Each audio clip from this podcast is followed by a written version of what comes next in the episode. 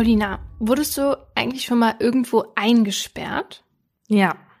Wo? Also abgesehen davon, dass ich einige Male Menschen in meinem Leben hatte, die es lustig fanden, mich auf einer Toilette einzusperren und das Licht von außen auszumachen, lasse ich mich auch gerne freiwillig einsperren.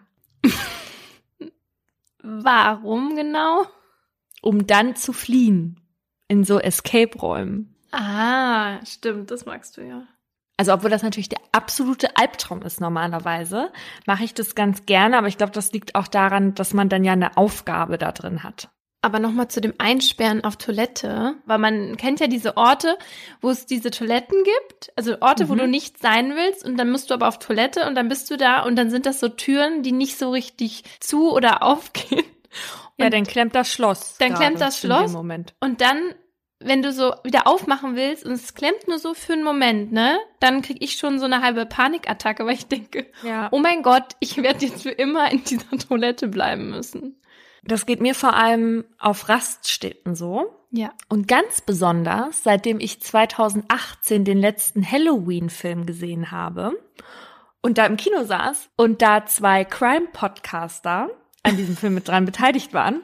Und die waren nachher auf einer Raststätten-Toilette oder irgendwo so eingesperrt und wurden da richtig übel abgemetzelt. Oh. Und seitdem mag ich noch weniger, weil jedes Mal, wenn ich an einer Raststätte jetzt pinkeln gehe, dann denke ich, jetzt passiert mit mir das Gleiche. Ja, wir haben es ja zum Glück bisher immer aus diesen Raststätten-Toiletten geschafft. Ähm, und deswegen können wir auch wieder einmal heute eine Podcast-Folge für euch aufnehmen. Und damit Herzlich willkommen zu Mordlust, einem True Crime Podcast von Funk, von ARD und ZDF. Wir reden hier über wahre Verbrechen und ihre Hintergründe. Mein Name ist Paulina Kraser. Und ich bin Laura Wohlers. In jeder Folge gibt es ein Oberthema, zu dem wir zwei wahre Fälle nacherzählen, über die diskutieren und auch mit Experten und Expertinnen sprechen. Wir reden hier auch mal ein bisschen lockerer miteinander. Das hat aber nichts damit zu tun, dass uns die Ernsthaftigkeit hier fehlt, sondern das ist für uns so eine Art Comic Relief, damit wir zwischendurch auch mal aufatmen können. Das ist aber natürlich nie despektierlich gemeint. In dieser Folge geht es um Entführungen. Oder wie manche andere sagen würden, Kidnapping. Und davon redet man immer dann, wenn Menschen gegen ihren Willen an einen anderen Ort gebracht werden und dort festgehalten werden. Die Opfer einer Entführung sind oft gezielt ausgewählt um dann beispielsweise halt ein Lösegeld zu erpressen oder eine Forderung. Bei einer Entführung ist der Ort nur den TäterInnen bekannt. Das ist aber anders bei einer Geiselnahme. Da weiß man ja, wo die Menschen festgehalten werden. Und meistens werden die Opfer hier auch eher zufällig ihrer Freiheit beraubt, wie beispielsweise bei einem Banküberfall. Da setzt man sich dann in der Regel Masken von Dali auf und singt Bella Ciao, Bella Ciao, Bella Ciao, Ciao, Ciao. Aber wie wir halt auch von Haus des Geldes wissen, da geht es dann halt speziell um den Ort, der ausgewählt ist und nicht eben um die Menschen. Die Geiseln bei so einer Situation werden dann halt eher benutzt, um Forderungen zu erpressen, aber auch um sich einen Fluchtweg beispielsweise zu ermöglichen. Und es gibt aber noch spezielle Unterarten von Entführungsdelikten. Wenn man beispielsweise von Hijacking spricht, dann meint das meist eine Flugzeugentführung, wie jetzt beim 11. September zum Beispiel. Was damit aber auch gemeint sein kann, dass dein Browser manipuliert wird, um dich so auf eine bestimmte Webseite umzuleiten. Ist dir das schon mal passiert mit dem Browser? Ja, also, weil so, wo ich schon überall hingeleitet wurde im Internet. Ich kenne das nur so, also das fanden vor allen Dingen Typen, hatte ich so das Gefühl, früher lustig, dass man dann seinem Kollegen bei der Arbeit diesen so einen Link schickt, dass bei dem Kollegen dann plötzlich halt riesengroß, also bildschirmfüllend irgendwie ganz witzig eine nackte Frau oder so ähm, gezeigt wird und man quasi nichts mehr machen kann. Also Du kannst mit der Maus nichts mehr machen und auch nicht Escape drücken und davon wegkommen oder so. Ähm, das kenne ich. Ich weiß jetzt nicht, ob das auch darunter fällt, aber das ist auch schon mir passiert. Okay, also ich glaube, dass, dass das einfach zu einer gewissen Art von fieser Jungenstreich zählt, aber du gehst ja selbstständig auf diesen Link, ne? Du wirst ja nicht heimtückisch da irgendwo hingeführt. Außer von deinen Kollegen und Kolleginnen natürlich. Das habe ich mit Johann übrigens früher immer gemacht, ein Freund von Laura und mir, mit dem wir auch zusammengearbeitet haben. Dass immer, wenn einer von uns rausgegangen ist, hat der andere unseren Geschäftsführer von der Firma mm -mm. als Bildschirmhintergrund gemacht und dann aber auch immer die Tür aufgelassen, damit alle anderen MitarbeiterInnen denken, wir sind Fan unseres Geschäftsführers oder wollen uns einschleimen oder so. Okay, aber um sowas geht's jetzt in dieser Folge nicht, sondern um echte Entführungen. Mein Fall zeigt, dass ein Verbrechen manchmal sogar der Motor für ein erfülltes Leben sein kann. Die meisten Namen habe ich geändert. In roter und blauer Farbe lassen die Neonlichter Hamburgs Vergnügungsmeile erleuchten, während sich die Menschenmassen langsam durch die Nacht schieben. Hier auf der Reeperbahn verbringt Bodo die meisten seiner Wochenenden. Der 24-jährige Student liebt das Nachtleben und erlebt es. Sex, Drugs and Rock'n'Roll ist jetzt zwar nicht sein Motto, aber sein Leben besteht schon weitestgehend aus diesen drei Komponenten. Auch an diesem Samstag, Anfang Juni 1998, will Bodo auf St. Pauli feiern gehen. Zusammen mit seinem Kumpel Rainer. Den lädt Bodo zum Vorglühen zu sich in seine schicke neue Wohnung im Stadtviertel Roterbaum ein. Seine alte Wohnung hat Bodo noch nicht gekündigt, sondern erstmal an einen Kumpel von Rainer untervermietet, von dem er sich jetzt jeden Monat die Miete in Bar abholt. Bodo kommt zwar aus einem reichen Elternhaus, verdient sich aber auch eigenes Geld als Model und Barkeeper dazu und seit kurzem eben auch als Vermieter. Bevor es heute auf die Reeperbahn geht, will er noch schnell bei Ivo, seinem Untermieter, vorbei, um die fällige Miete abzuholen und so das nötige Kleingeld für einen guten Abend parat zu haben. Als er Rainer davon erzählt, meint der, Ivo sei eh gerade hier um die Ecke bei einem Freund zu Besuch. Und so machen sich die beiden auf, noch schnell den kleinen Umweg zu gehen, bevor die Partynacht beginnen kann. Nach einem kurzen Fußmarsch stehen Bodo und Rainer vor einem großen Hochhaus. Mit dem Fahrstuhl fahren sie einige Geschosse nach oben und betreten dann eine dunkle Wohnung. Als sie im Flur stehen, sieht Bodo im Augenwinkel einen Schatten vorbeihuschen. Und dann geht alles ganz schnell. Bodo wird zu Boden gerissen und mit dem Gesicht in ein Kissen gedrückt. Und ehe er sich versieht, sitzen er und Rainer gefesselt und geknebelt auf einem Bett. Bodo glaubt an einen Scherz oder an einer Teilnahme bei Verstehen Sie Spaß. Doch als er direkt in die Mündung einer Pistole blickt, ist dieser Gedanke verflogen. Als er rechts an der Waffe vorbeischielt, entdeckt er ein bekanntes Gesicht. Der Typ mit der Pistole ist Ivo, sein Untermieter. Und rechts und links von ihm ragen zwei maskierte Gestalten in die Luft, einer davon ebenfalls bewaffnet. Bevor Bodo sich einen Reim auf diese seltsame Situation machen kann, fängt Ivo an zu erklären. Einer von euch ist schuld, dass mein Kokaindeal geplatzt ist. Einer von euch hat der Polizei einen Tipp gegeben, sagt er. Wie bitte? Bodo hat keinen Schimmer, wovon dieser Typ redet. Es handelt sich also ganz offensichtlich um eine Verwechslung, denkt er, und merkt, wie er kurz einen Hauch von Erleichterung verspürt. Und dann fällt ihm ein, wer neben ihm sitzt. Rainer könnte durchaus derjenige sein, nach dem Ivo sucht, denn Bodos Kumpel hat dahingehend eine Vorgeschichte. Er war nämlich schon einmal wegen Drogenverkaufs im Gefängnis. Die Tatsache, dass Rainer immer Stoff dabei hat, ist auch ein Grund, warum Bodo und er sich so gut verstehen. Offenbar hat Rainer wieder Mist gebaut. Bodo versucht Ivo zu erklären, dass er mit seinem verpatzten Drogendeal nichts zu tun hat, doch der lässt nicht mit sich reden. Er will das Geld, das ihm durch die Lappen gegangen ist, und Bodo und Rainer sollen dafür zahlen. Bevor Bodo sich fragen kann, wie er diesen Mann bezahlen soll, fragt Ivo nach der Telefonnummer seiner Eltern. Und dann ist Ruhe angesagt. Rainer und Bodo müssen still sein und dürfen sich nicht bewegen, während sie die ganze Zeit über von den zwei maskierten Gestalten bewacht werden. So liegt Bodo eine ganze Weile einfach nur so da und schaut sich in dem kleinen Raum mit den verhangenen Fenstern um. Höchstens 25 Quadratmeter ist sein Gefängnis groß. In ihm sträubt sich alles gegen diese neue Situation und Fluchtgedanken machen sich breit. Was wäre, wenn ich mit Anlauf durch das Fenster springe? fragt er sich. Dafür studiert Bodo die Fenster, scannt seine Umgebung und versucht sich daran zu erinnern, wie viele Etagen sie mit dem Fahrstuhl hochgefahren sind. Doch da verfolgt der eine Bewacher Bodos Blick und bäumt sich vor ihm auf. Wenn du versuchst zu fliehen, dann passiert nicht nur dir, sondern auch deiner Familie etwas, raunt der Mann. Bodo fühlt sich ertappt und entmutigt. Als er neben sich blickt, sieht er, dass Rainer mittlerweile eingeschlafen ist. Widerwillig versucht Bodo es ihm gleich zu tun. Schließlich ist es schon mitten in der Nacht. Und irgendwann dämmert auch er weg.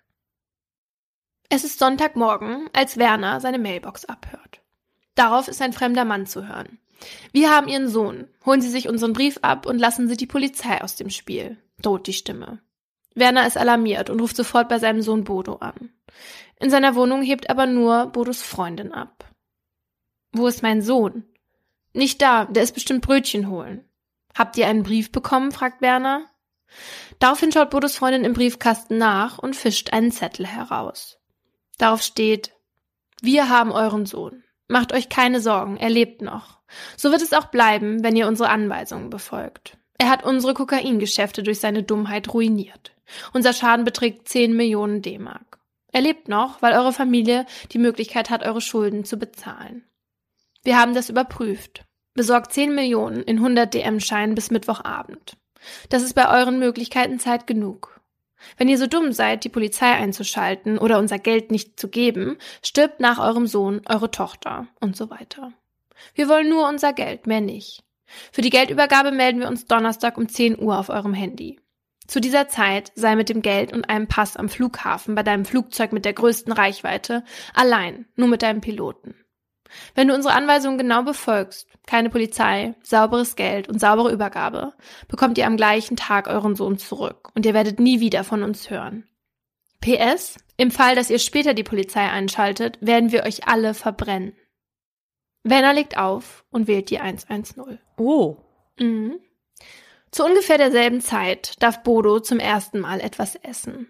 Ein Käsebrötchen, das er sich mit gefesselten Händen auf dem Bett selber schmieren muss. Das Bett, das jetzt sein Reich ist, von dem er sich nur bewegen darf, wenn er auf die Toilette muss. Auf die darf er nur in Begleitung einer der Bewacher und mit vorgehaltener Waffe. Ivo, sein Untermieter, muss in der Nacht abgehauen sein, denn nun sind nur noch die zwei anderen da. Und die reden nicht besonders viel. Der eine, der etwas jünger erscheint, sagt zwar ab und zu etwas, aber der andere hat bisher nur Grunzgeräusche von sich gegeben. Bodo fragt sich, was er hier wirklich soll. Und während eine Stunde nach der anderen vergeht, durchlebt der 24-Jährige ganz unterschiedliche Phasen. Da ist zum einen dieses immer wiederkehrende Gefühl des Widerstandes, bei dem er sich vorstellt, die Bewacher zu überwältigen und zu fliehen. Und zum anderen ist da diese Art Abwesenheit, in der Bodos Gehirn gefühlt abschaltet und er einfach nur da liegt und an gar nichts denkt. Am nächsten Tag kann Bodo erstmals Worte aufschnappen, die der jüngere Bewacher am Telefon sagt. Lösegeld wird immer wieder im Zusammenhang mit Bodos Namen genannt. Nach ein paar weiteren Telefonaten wird ihm klar, dass es sich hier nicht um eine Verwechslung handelt und auch nicht um einen verpatzten Drogendeal, sondern um seine Entführung. Er ist offenbar genau dort, wo er sein soll. Und als Bodo das begreift, überkommt ihn ein Gefühl der Ohnmacht. In ihm fühlt es sich so an, als würde ein Fahrstuhl von seinem Herzen bis zu seinen Füßen fallen. Er ist jetzt komplett abhängig von den Entscheidungen seiner Eltern und seinen Entführern.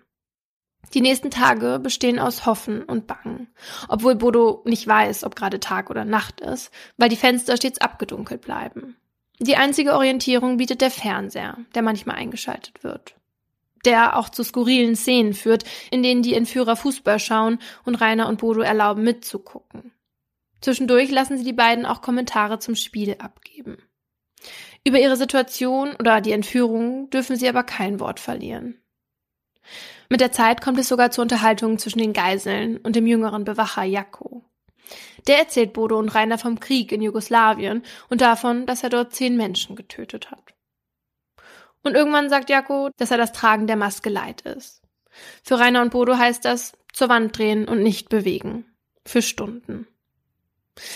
An einem Tag fragt Bodo Rainer leise, ob er glaubt, dass sie da nochmal lebend rauskommen. Darauf entgegnet Rainer, dass die Chance darauf zumindest so lang bestünde, solange sie die Gesichter der Entführer nicht kennen würden. Außerdem würden ihre Bewacher es wohl ohne Schalldämpfer nicht riskieren, die beiden hier zu erschießen. Das wäre doch viel zu laut. Offenbar hat Jaco diese Unterhaltung mitbekommen, denn kurze Zeit später steht er mit geladener Waffe vor ihnen und schießt demonstrativ in ein Kissen. Den abgedämpften Knall spürt Bodo bis ins Mark. Am Donnerstagmorgen steht Werner am Flughafen in Emden, so wie es die Entführer ihm in dem Erpresserschreiben befohlen hatten. Da klingelt auch schon sein Handy. Der Mann am anderen Ende, der sich der Schakal nennt, fragt nach dem Lösegeld. Werner antwortet, dass es ihm unmöglich sei, die geforderten 10 Millionen zu beschaffen. Bei Ausschöpfung aller Kredite könne er lediglich 3 Millionen zahlen. Die habe er dabei. Doch bevor es zur Übergabe kommen soll, will Werner ein Lebenszeichen seines Sohnes. Die Nachricht von den drei Millionen sorgt in der Hamburger Wohnung für Anspannung. Jako ist wütend. Er sagt zu Bodo, dass sein Vater ein Lebenszeichen von ihm will und dass er jetzt kurz Zeit hat, sich zu überlegen, welches Körperteil abgeschnitten werden soll, um es den Eltern zu schicken. Eine Stunde später klingelt Werners Handy erneut. Der Schakal fordert weitere zwei Millionen. Werner erklärt, dass das nicht ginge. Auch weil andere Verdacht schöpfen würden, wenn er so viel Geld besorge. Gleichzeitig verlangt Bodos Vater erneut nach einem Lebenszeichen seines Sohnes. Daraufhin sagt der Mann, mein Telefon zeigt an, dass du nicht alleine bist und legt auf. Werner hat Angst. Hat der Entführer gemerkt, dass die Polizei mithört? Während Bodo in der Wohnung darüber nachdenkt, welches Körperteil ihm wie abgetrennt werden soll, entdeckt er eine unbeaufsichtigte Glaswasserflasche auf dem Tisch stehen. Er schafft es, die Wasserflasche zu greifen und sie hinter sich zu verstecken. Bodo ist gewillt, sich zu wehren, sollte ihm jemand zu nahe kommen. Doch dann betritt Jakko, anstatt mit einem Messer, mit einem Aufnahmegerät den Raum. Bodo muss dort seinen Namen und den heutigen Tag reinsprechen. Offenbar hat man sich statt eines Körperteils für diese Art von Lebenszeichen entschieden. Gegen 16 Uhr hört Werner das ersehnte Klingeln seines Handys. Doch sein Gegenüber ist sauer. Der Mann sagt, dass er glaubt, Werner habe die Polizei eingeschaltet. Sollte das stimmen, würde Bodo das Augenlicht genommen, droht er. Außerdem befiehlt er Werner unverzüglich mit dem Lösegeld nach Kroatien zu fliegen. Bis 22 Uhr soll er da angekommen sein. Gemeinsam mit der Polizei werden die nächsten Schritte besprochen. Dazu meldet sich der Soko-Leiter bei einem Kontaktmann in Kroatien, den er fragt, wie sicher eine Geldübergabe in dem Land ist. Der Mann entgegnet, wenn ihr mit drei Millionen Euro an der Grenze ankommt, werdet ihr das Geld nie wiedersehen. Nach Kroatien zu fliegen ist also keine Option. Um die Entführer nicht weiter zu verärgern, wird eine Legende erfunden, die erklären soll, weshalb man nicht nach Kroatien fliegen könne. Dazu arbeitet die Polizei mit der NATO zusammen, die veröffentlicht, dass in der besagten Flugzone Manöver geplant sind. Die Entführer kaufen ihnen die Geschichte ab und die Geldübergabe wird auf den nächsten Tag verschoben. In der Wohnung kochen deshalb die Emotionen hoch. Jakob packt Bodo, zieht ihn aus dem Bett und stülpt ihm einen Jutebeutel über den Kopf.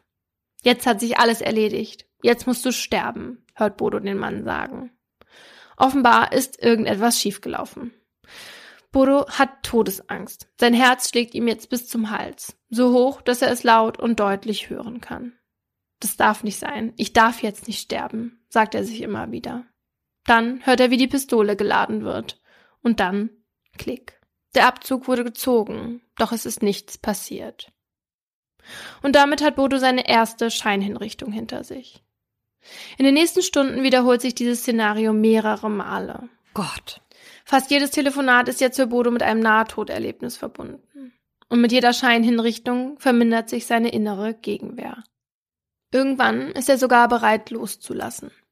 Da sieht er seine Familie vor seinem inneren Auge. Sein Vater, seine Mutter und dazwischen seine Schwester.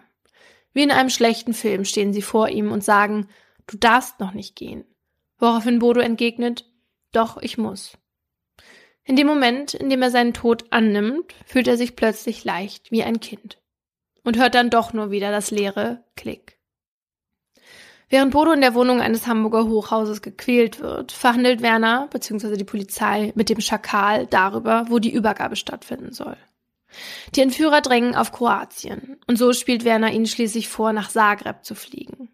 Stunden später erklärt er ihnen aber, dass er dort an der Grenze mit drei Millionen D-Mark nicht reingelassen wird. Daraufhin befiehlt der Schakal ihm nach München zu fliegen, wohin sich Werner dann auch schließlich von Emden aus aufmacht.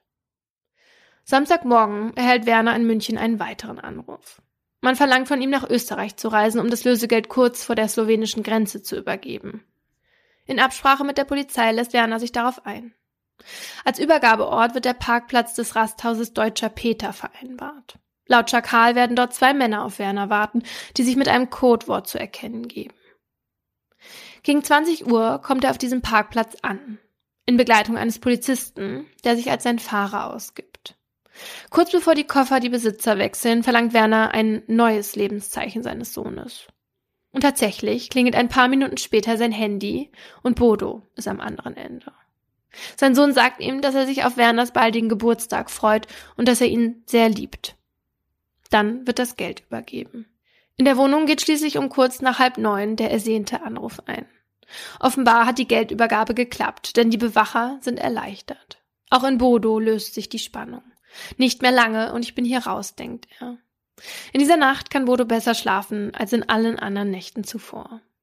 Doch als er am nächsten Morgen aufwacht, fällt er zurück in ein tiefes Loch. Denn beide Bewacher haben ihre Masken abgenommen. Und Bodo und Rainer können ihn direkt in ihre Gesichter schauen. Sollte Bodo also nie freigelassen werden? Sonntagmorgen gegen 10 Uhr klingelt Werners Telefon. Ihr Sohn kommt um 14 Uhr nach Hause, sagt die bekannte Stimme. Doch Werner weiß, dass die Polizei einen anderen Plan hat, um Bodo zu ihm zurückzubringen. Denn mittlerweile haben sie es geschafft, nicht nur das Handy vom Schakal, sondern auch das von Jakko zu orten, der während der letzten sieben Tage in ständigem Kontakt mit dem Schakal war. Aus dem Nichts hört Bodo einen lauten Knall an der Tür. Und dann geht alles so schnell wie vor einer Woche. Mehrere Gestalten stürmen auf ihn zu, drücken ihn zu Boden und verbinden seine Hände mit Kabelbindern. Da das SEK in der Kürze der Zeit nicht erkennen kann, wer Opfer und wer Täter ist, werden alle erstmal gleich behandelt. Doch schnell ist klar, dass Bodo nicht in Handschellen gehört. Auf der Polizeiwache darf er seine Eltern endlich wieder in die Arme schließen. Alle drei sind überglücklich, als sie freudestrahlend vor der Tür der Polizeistation stehen und sich gar nicht wieder loslassen wollen. In eins der zahlreichen Mikrofone sagt Bodos Vater, wir sind unbeschreiblich glücklich dankbar und erleichtert, dass wir nach einer Woche großer Angst und Ungewissheit unseren Sohn gesund und unversehrt in die Arme schließen konnten. Doch dass Bodo frei ist und keine Angst mehr haben muss, begreift er erst, als er im Flugzeug nach Emden sitzt, nach vorne ins Cockpit blickt und seinen Vater sieht. Da weiß er, Papa bringt mich nach Hause. Bei den polizeilichen Ermittlungen stellt sich heraus, dass die Entführung von Bodo von langer Hand geplant war. Es war tatsächlich keine Verwechslung und auch kein verpatzter Drogendeal gewesen, der ihn in diese Hamburger Wohnung verschlagen hat. Tatsächlich war es sein Kumpel Rainer gewesen. Die ganze Zeit über lag Bodos größter Feind mit ihm zusammen im Bett. Quatsch. Mhm. Denn Rainer war es, der mit Ivo, der übrigens der Schakal war, die Tat geplant und die anderen mit an Bord geholt hatte. Er hatte Bodo an dem Samstag in die Wohnung gelockt und seine eigene Entführung nur gespielt. Oh Gott, stell dir vor, du erlebst so etwas mit jemandem, von dem du denkst, es ist dein Freund. Ja. Und dann stellt sich nachher daraus, die haben das alles, ich meine, der hat das ja auch mitbekommen mit den Scheinhinrichtungen und so. Ja. Ja, und das war für Bodo auch eine der schlimmsten Sachen an der ganzen Entführung. Hm. Ja. Und dafür kommt Rainer vor das Hamburger Landgericht zusammen mit Jakko und Vanya, dem zweiten Bewacher. Verurteilt werden alle drei wegen erpresserischem Menschenraub. Für die Entführung seines eigenen Freundes bekommt Rainer acht Jahre Gefängnis. Genauso wie Jakko, der für Bodos psychische Qualen verantwortlich war. Jakko habe Bodo völlig unnötig psychisch gefoltert, erniedrigt und in Todesangst versetzt, so der Vorsitzende Richter bei der Urteilsverkündung. Vanya, der sich vor allem um die Versorgung von Bodo gekümmert hat, muss für fünf Jahre und neun Monate hintergittern. Ivo hatte sich nach der Entführung abgesetzt und wurde dann später in seinem Heimatland festgenommen, wie auch noch andere Beteiligte. Für Bodo bleibt nur eine Aussage der Gerichtsverhandlung hängen, und zwar, dass Rainer Bodos Tod in Kauf genommen hätte. Das hat er gerade raus zum Richter gesagt. Oh. Ansonsten fühlt sich der Prozess für ihn eher unwichtig an. Er will das Ganze lieber schnell hinter sich lassen.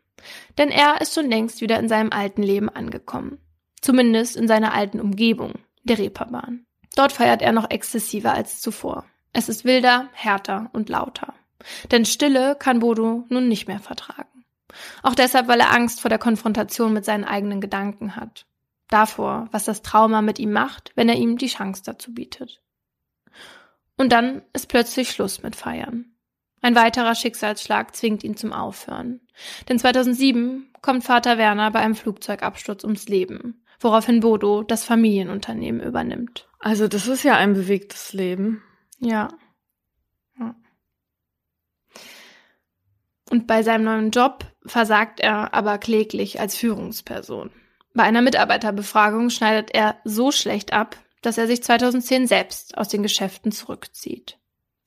Er ist gescheitert im Leben, denkt er. Und um irgendwie aus diesem tiefen Loch zu kommen, geht Bodo in ein Kloster. Dort lernt er einen Pater kennen, der ihm erklärt, dass man den Sinn des Lebens in den eigenen Krisen finden kann. Und das versucht Bodo.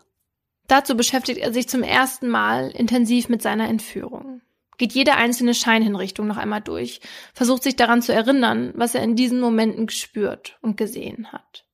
Während seines Aufenthalts im Kloster erkennt Bodo immer mehr, was für ihn wirklich wichtig ist im Leben. Und als er 2011 zurückkommt, ist er ein anderer Mensch. In den Folgejahren kehrt er zurück in die Firma, baut sie aus und macht sie erfolgreicher als je zuvor.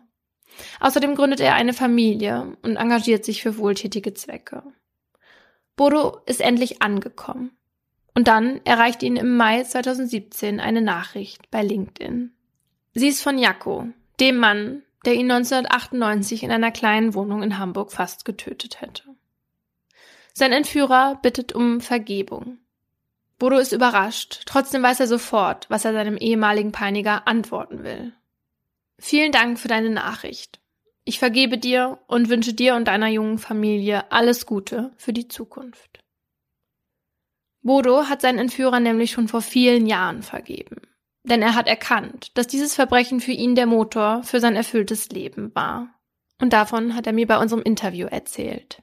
Ja, dadurch, dass Menschen mir mein Leben nehmen wollten, haben sie mir die Tür geöffnet auf dem Weg zu meinem tatsächlichen Leben. Also diese Entführung hat mir Türen geöffnet äh, zu den Antworten auf die wichtigen Fragen des Lebens. Wofür stehe ich jeden Tag auf? Was ist das, was ich liebe? Was ist das, was die Welt braucht? Was ist das, was ich kann? Und äh, diese Antworten, die ich dort äh, für mich gefunden habe, die bauen mein Lebenshaus, äh, ja, in dem ich lebe und äh, die, die führen dazu, dass es mir gut geht. Eine Metapher, die Bodo bei der Verarbeitung seines Traumas geholfen hat, ist die der Auster, die aus ihren Wunden Perlen macht und den Schmerz, der sie zerreißt, in Juwelen verwandelt.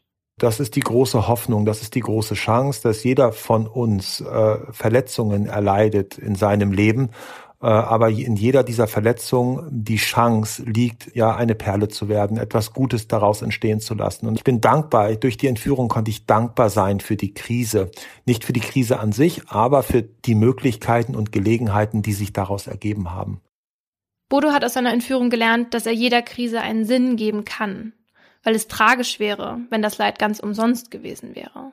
Für ihn geht es immer darum herauszufinden, welche Gelegenheiten sich aus einer schwierigen Zeit ergeben und wenn es am Ende nur die Erkenntnis ist, dass man für die nächste Krise besser vorbereitet ist. Ich finde einen sehr beeindruckenden Umgang mit all dem, was ihm widerfahren ist. Ja, voll. Auch, dass er diesen Menschen vergeben hat, bevor er sich überhaupt mit denen selbst auseinandergesetzt hat, sondern das alles mit sich ausgemacht hat. Ne? Und dann in der Lage war, zu vergeben, als sie darum gebeten haben. Was ich mich jetzt die ganze Zeit gefragt habe, der Vater bekommt gesagt, keine Polizei, legt auf und wählt die 110. Was hättest du an seiner Stelle getan? Also ich war auch überrascht, dass, dass er so reagiert hat.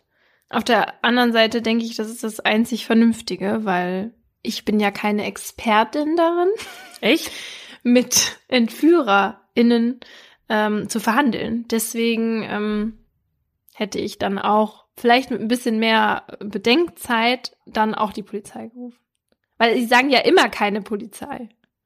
Ja, ich weiß. Aber manche werden das sicherlich ernst meinen und dann auch ernst machen, wenn sie merken würden, da ist jetzt doch Polizei involviert. Und ich hätte gerne eine Person, die mir sagen würde, also wir haben so und so viele Fälle untersucht, wo gesagt wurde, keine Polizei und die EntführerInnen haben nachher gemerkt, dass doch Polizei eingeschaltet wurde. Was hieß das dann für die Opfer?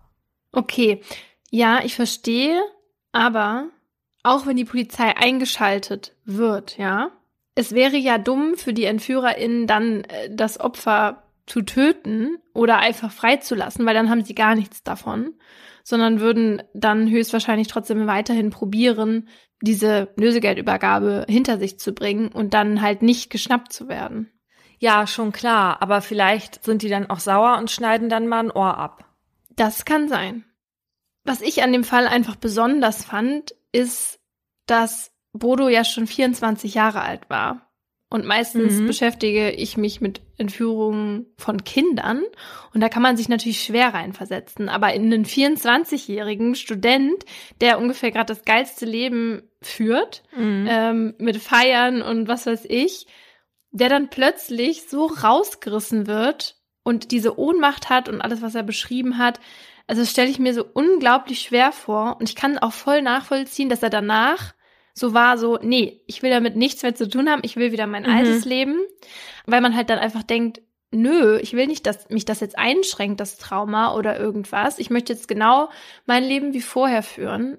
Aber irgendwann holt einen die Vergangenheit halt eben ein und man muss sich damit beschäftigen. Und das hat Bodo ja auch zum Glück gemacht und seine Gedanken dazu hat er in seinem Buch Stille Revolution aufgeschrieben. Obwohl jede Entführung ja anders ist und auch unter anderen Umständen stattfindet, weil auch immer andere Menschen beteiligt sind, kann man sie laut der Diplompsychologin und Kriminologin Ursula Gasch immer in drei Phasen unterteilen. Und darum geht es jetzt in meinem Aha. Die erste Phase ist der Entführungsakt.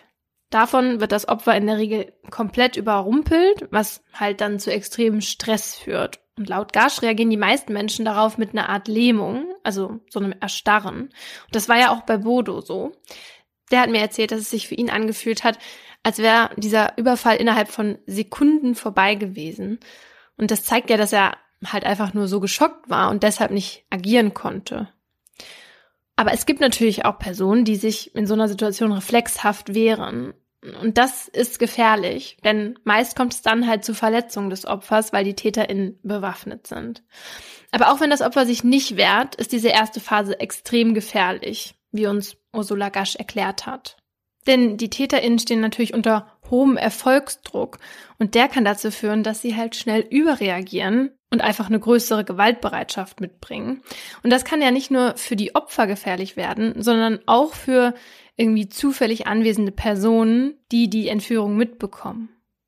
Ja, wobei da muss ich ja sagen, das ist natürlich die Phase, in der ich mich jetzt gerade wehren würde, wenn überhaupt, weil danach hat man ja fast gar keine Chance mehr dazu. Ja, aber ich kann mir sehr gut vorstellen, dass man in dem Moment dann wie so ein Reh vor den Scheibenwerfern steht. Ne? Auf je nee, nee, nee, auf jeden Fall. Also, ne, aber wenn ja. in der ganzen Entführung, dann halt da, zumindest wenn es jetzt nicht irgendwie in einer abgelegenen Gasse passiert, Mhm. wo einen sowieso niemand hören oder sehen würde, aber aber wenn, dann würde ich es wahrscheinlich halt gerade da dann versuchen. ja.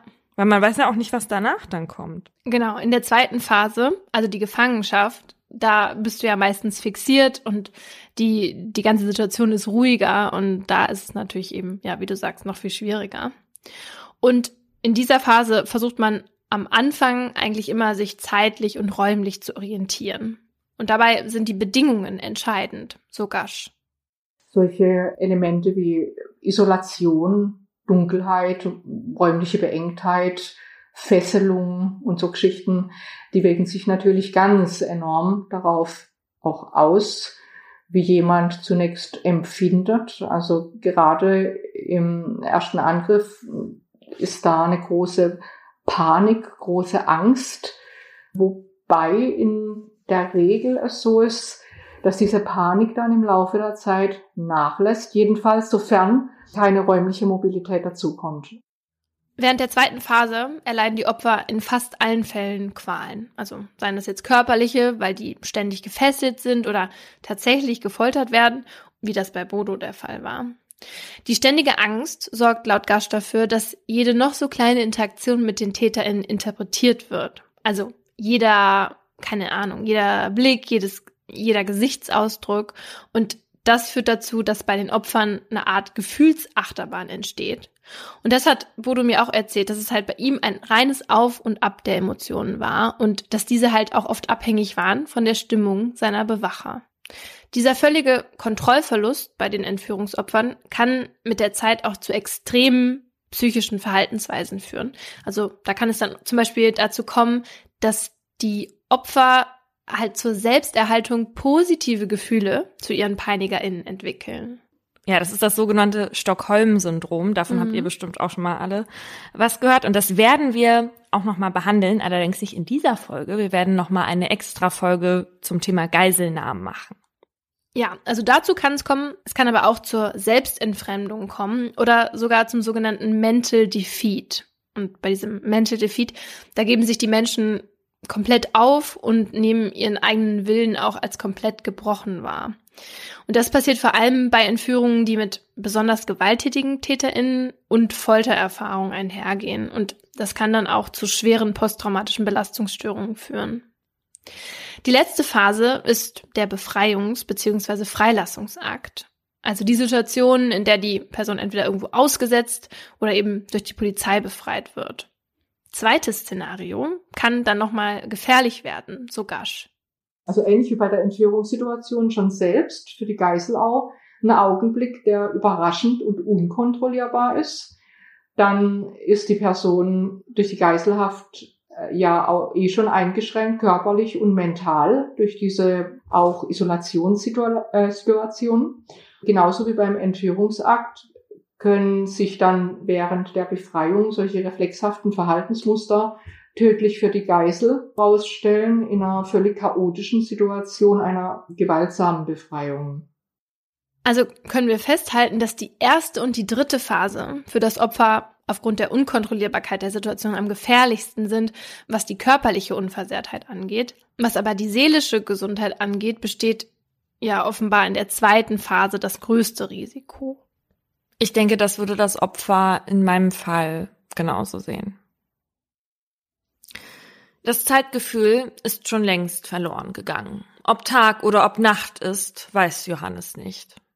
Alles fühlt sich irgendwie schwebend und dumpf an. Als die maskierten Männer ihn ein paar Tage vorher in diesen Wald brachten, weiß Johannes noch nicht, dass sein Leben sich an diesem Tag grundlegend ändern wird. Es ist der 6. März 1981 und Johannes tritt in die Pedale seines Fahrrads. Der kalte Abendwind weht ihm um die Ohren. Sein Weg Richtung Zuhause führt ihn durch ein Waldstück. Der Elfjährige wohnt gemeinsam mit seiner Mutter Gabi in einer zweieinhalb Millionen Mark Villa im noblen Stadtteil Köln-Hahnwald, in dem es viele solcher Häuser gibt. Bis vor kurzem wohnte auch sein Vater noch bei ihnen. Seit Anfang Dezember sitzt der allerdings in Untersuchungshaft. Joachim Erlemann, genannt Jochem, ist in Köln ein bekannter Unternehmensberater. Bis 1979 ist er Präsident des Kölner Eishockeyclubs KEC und gerade deswegen so beliebt, weil er den Verein entschuldet und gute Spieler an Bord geholt hat. Unter seiner Verantwortung werden die Kölner Haie 1977 und 1979 sogar deutscher Meister. Dann aber verfliegt die Erfolgssträhne, als bekannt wird, dass Erlemann nach seiner Zeit als Eishockeypräsident gemeinsam mit seinen Geschäftspartnern mehrere Millionen Mark veruntreut haben soll. Johannes hat seinen Vater erst vor fünf Tagen in der U-Haft besucht. Wie lange die Familie noch auf ihn verzichten muss, weiß Johannes an diesem Tag im März noch nicht. Das Urteil steht noch aus. Plötzlich reißt etwas hinten an Johannes. Jemand zieht ihn vom Fahrrad. Die Männer sind zu dritt. Johannes kriegt etwas in Äther getränktes vor die Nase gehalten. Dann reißt ihm jemand mit Tapeband über die Augen, Mund und Ohren. Seine Hände werden auf den Rücken gezerrt und dort gefesselt. Johannes hat furchtbare Angst. Er versucht sich ohnmächtig zu stellen. Die drei Männer bringen ihn in ein Auto. Dann werfen sie die Türen zu und fahren los. Ewig umher, bis Johannes völlig die Orientierung verliert. Als die Fahrt endet, wird Johannes in einer Kiste durch einen dunklen Wald getragen. Mhm. Als Johannes an diesem Abend nicht nach Hause kommt, wird seine Mutter nervös und alarmiert die Polizei. Die schickt sofort einen Suchtrupp los, der nach dem elfjährigen Blondschopf fahndet. Um drei Uhr nachts findet die Mannschaft Johannes Fahrrad. Aber von ihm selbst fehlt jede Spur. Eine Befragung ergibt, dass er noch kurz vor seinem Verschwinden an einer Imbissbude und gegen 18 Uhr am Flipperautomaten im Jugendzentrum gesehen wurde. Nachdem die Suche die ErmittlerInnen nicht weiterbringt, klingelt in der Nacht zweimal das Telefon bei Gabi Erlemann. Beide Anrufe sind vom Ton her so schlecht, dass man nicht einmal das Tonband auswerten kann, das Gabi beim zweiten Anruf extra eingeschaltet hat. Mittlerweile ist man aber sicher, jemand hat Johannes in seiner Gewalt. In den nächsten Stunden wird eine Sonderkommission gegründet und nach Anhaltspunkten gesucht, wer Johannes entführt haben könnte. Deswegen lässt man Jochem Erlemann aus der U-Haft in Darmstadt in ein Gefängnis nach Köln bringen. Weil er offensichtlich in kriminelle Geschäfte verwickelt war, will die Soko auch ihn vernehmen, um zu erfahren, ob er irgendwelche Feinde hat, die als EntführerInnen in Frage kommen würden. Und tatsächlich hat Jochem Erlemann einen dringenden Verdacht. Seine beiden Ex-Geschäftspartner, die hätten nämlich auch illegale internationale Waffengeschäfte betrieben, die bei Erlemann über den Tisch liefen. Weil er jetzt zu viel wisse, wolle man ihn vermutlich durch die Entführung mundtot machen. Johannes Vater ist erschüttert. Ich kann es immer noch nicht fassen, aber die schrecken wirklich von nichts zurück, sagt er. Gabi hat furchtbare Angst um Johannes. Sie muss ständig an die kleine Cornelia Becker denken, das Mädchen war in Johannes Alter und wurde erst im November des Vorjahres entführt. Der Täter forderte Lösegeld von den wohlhabenden Eltern, obwohl er Cornelia schon am Entführungstag umbrachte. Hm. Ihre Leiche fand man erst kurz vor Weihnachten durch einen Zufall in einem Wald. Was Gabi nicht weiß, ist, dass ihr Sohn tatsächlich auch in einem Wald versteckt wird. Allerdings lebend.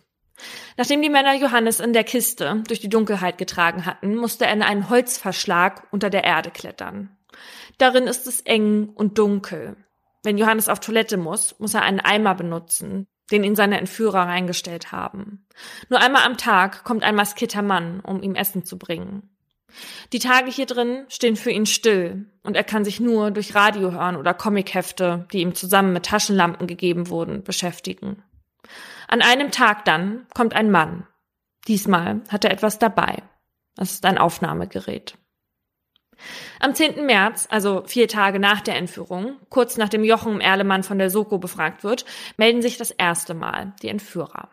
Und zwar bei Erlemanns Anwälten. In einem Brief fordern sie acht Millionen Mark für die Freilassung von Johannes. Das Geld soll in gebrauchten 1000 und 100 Markscheinen beschafft und die Presse auf jeden Fall rausgehalten werden. Der Kölner Polizeipräsident verhängt daraufhin eine Nachrichtensperre.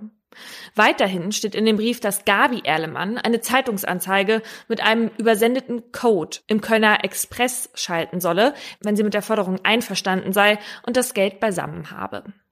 Unterzeichnet ist der Brief mit dem Verein Armer Teufel. Mhm. Dem Schreiben liegt ein Tonband bei, das beim Abspielen Johannes Stimme wiedergibt. Er sagt, es gehe ihm gut die Anwälte setzen sich daran, mit den Entführern zu verhandeln. Eine so große Summe könne die Familie gar nicht aufbringen, weil die Erlemanns seit der Verhaftung des Vaters nahezu alles an Vermögen verloren hätten. Selbst mit der Hilfe von UnterstützerInnen würde es ihnen nur gelingen, einen Bruchteil der Summe zu beschaffen. Jochem Erlemann sitzt derweil die ganze Zeit im Gefängnis, kann seine Frau nicht unterstützen. Auch der Hinweis auf seine ehemaligen Geschäftspartner führt ins Leere. Johannes bekommt in seinem Verlies im Wald mit, dass der Plan der Entführer nicht aufgeht. In den folgenden Tagen muss er immer wieder neue Tonbänder besprechen, die seiner Mutter und den Anwälten zugeschickt werden. Johannes Gefühle schwanken zwischen Hoffnung und Hoffnungslosigkeit, zwischen ich schaff das und ich komme hier nie wieder raus. Tatsächlich gelingt es den Anwälten, die Summe auf drei Millionen Mark herunterzuhandeln. Jetzt beginnt das Rennen gegen die Zeit. Das Geld muss schnell beschafft werden. Die Anwälte haben nicht gelogen, als sie meinten, dass die Familie das Geld nicht aus eigener Kraft allein aufbringen kann. Durch Spenden von Johannes Großvater und fünf weiteren Unterstützern gelingt es ihnen aber doch innerhalb eines Tages, die Summe beisammen zu haben. Und so erscheint am 12. März im Kölner Express auf Seite 24 bei den Kleinanzeigen über eine Anzeige für Englisch-Nachhilfe und der Suchanzeige nach einem verlorenen Schlüsselbund folgender Text. Graue Tigerkatze am 9.3. in Godorf verschwunden. Hohe Belohnung. Das ist das Zeichen dafür, dass die Geldübergabe nun stattfinden kann. Doch dann folgt eine bedrohliche Stille. Es meldet sich keiner, der Angaben dazu macht, wie das Geld nun übergeben werden soll. Und dabei war Gabis Hoffnung so groß, ihren Johannes jetzt wieder in die Arme schließen zu können. Johannes wird derweil immer ungeduldiger und zugleich gleichgültiger. Und so kommt es, dass Johannes sich nicht mehr zurückhalten kann, als das nächste Mal die Luke aufgeht. Johannes schreit den maskierten Mann an. Ihr müsst was mit mir machen. So geht das nicht weiter. Aber der Mann reagiert nicht und lässt die Luke über Johannes Kopf wieder zufallen. Oh Gott, was hast du jetzt gemacht? denkt Johannes. Und das Gefühl, dass das ein Fehler war, verstärkt sich, als am nächsten Tag niemand kommt, um ihm das Essen zu bringen oder den Eimer zu tauschen. Dann, am darauffolgenden Tag, öffnet sich zum ersten Mal die Luke ganz. Ein Mann steigt runter zu Johannes und sagt, wir spielen jetzt Karten. Dieser Mann kommt jetzt jeden Tag zu Johannes, um mit ihm Poker zu spielen. Um Geld, das Johannes als Elfjähriger nicht einmal besitzt. Das muss er allerdings auch gar nicht, denn Johannes zieht seinen Entführer eh die meiste Zeit ab. so erspielt er sich im Laufe der Zeit mehrere hundert D-Mark, die er aber gar nicht ausgehändigt bekommt. Durch die Spiele bauen die beiden zwar eine Art Beziehung zueinander auf, aber Johannes will mit dem Mann keine Freundschaft schließen. Er nimmt sich nur die Momente mit ihm, die ihm helfen, die Situation hier unten erträglicher zu machen. Allerdings weiß er nicht, ob der Mann sich nicht vielleicht mit ihm anfreunden will. Dann ist es soweit. Die Entführer haben offenbar einen Weg gefunden, der ihnen sicher genug erscheint, die Geldübergabe durchzuziehen. Am 16. März erreicht Gabi Erlemann ein weiterer Brief der Bande. Dort drin stehen die Einzelheiten zur Durchführung der Übergabe.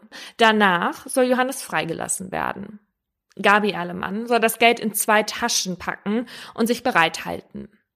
In der Nacht zum 21. März, also 16 Tage nach der Entführung, kommt es zum Showdown und Gabi wird auf eine Art Schnitzeljagd geschickt.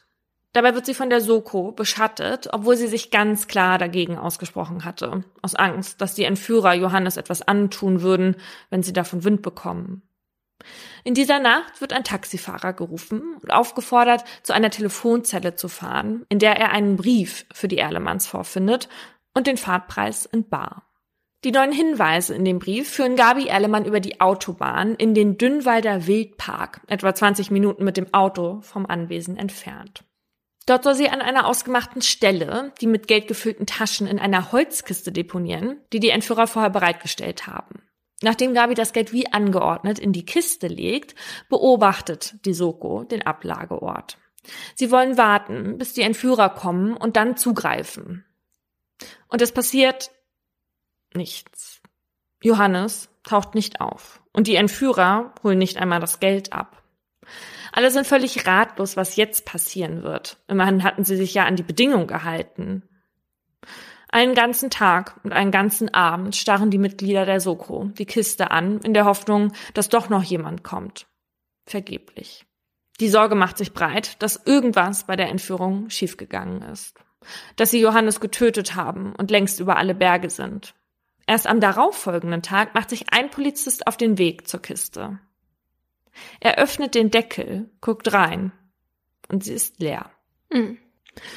Und hier wird's ein bisschen Oceans Elevenig. denn wie ist denn das Geld aus dieser Kiste gekommen, wenn doch niemand gekommen ist, um es abzuholen? Die Kiste stand auf einem Kanaldeckel und hatte eine Art doppelten Boden.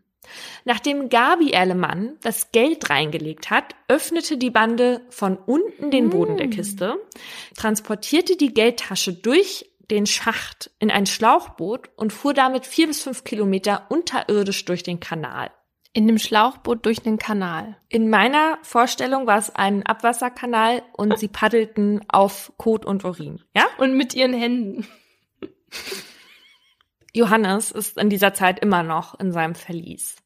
Er weiß, dass die zweite Geldübergabe schon stattgefunden hat. Seit zwei Tagen hat er aber nichts mehr von den Entführern gehört. Doch dann öffnet sich die Klappe doch noch. Ein letztes Mal. Es ist Nacht. Die Männer holen ihn aus dem Holzverschlag, aber Johannes ist so wackelig und so schwach, dass es ihm schwerfällt zu stehen, geschweige denn zu laufen.